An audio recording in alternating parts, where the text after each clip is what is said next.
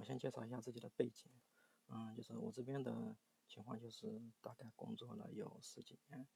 嗯，从具体的一线的技术，比如说以前的数据仓库、实施商业智能的这种一线技术，嗯，以及后来的技术管理，以及自己的创业去做，嗯，边这个方向的产品以及服务的一些尝试。嗯，然后因为工作的时间比较长，圈内也有一些比较优质的，同样是技术老兵，会有一些交流。嗯，是这样的一个背景，大家也可以参考一下。嗯，在这个背景的情况下，跟大家的实际情况有没有一些结合点？嗯，那么我个人还有其他的一些爱好，比如说我可能会比较喜欢研究嗯小说的嗯写作，所以平时会喜欢读书，会写作。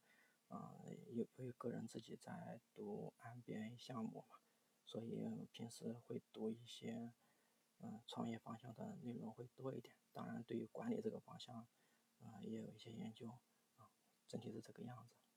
嗯，后面的话我们推这个节目的时候，基本上会每一次一个音频讲一个问题的这个模式，啊，可能都比较简短。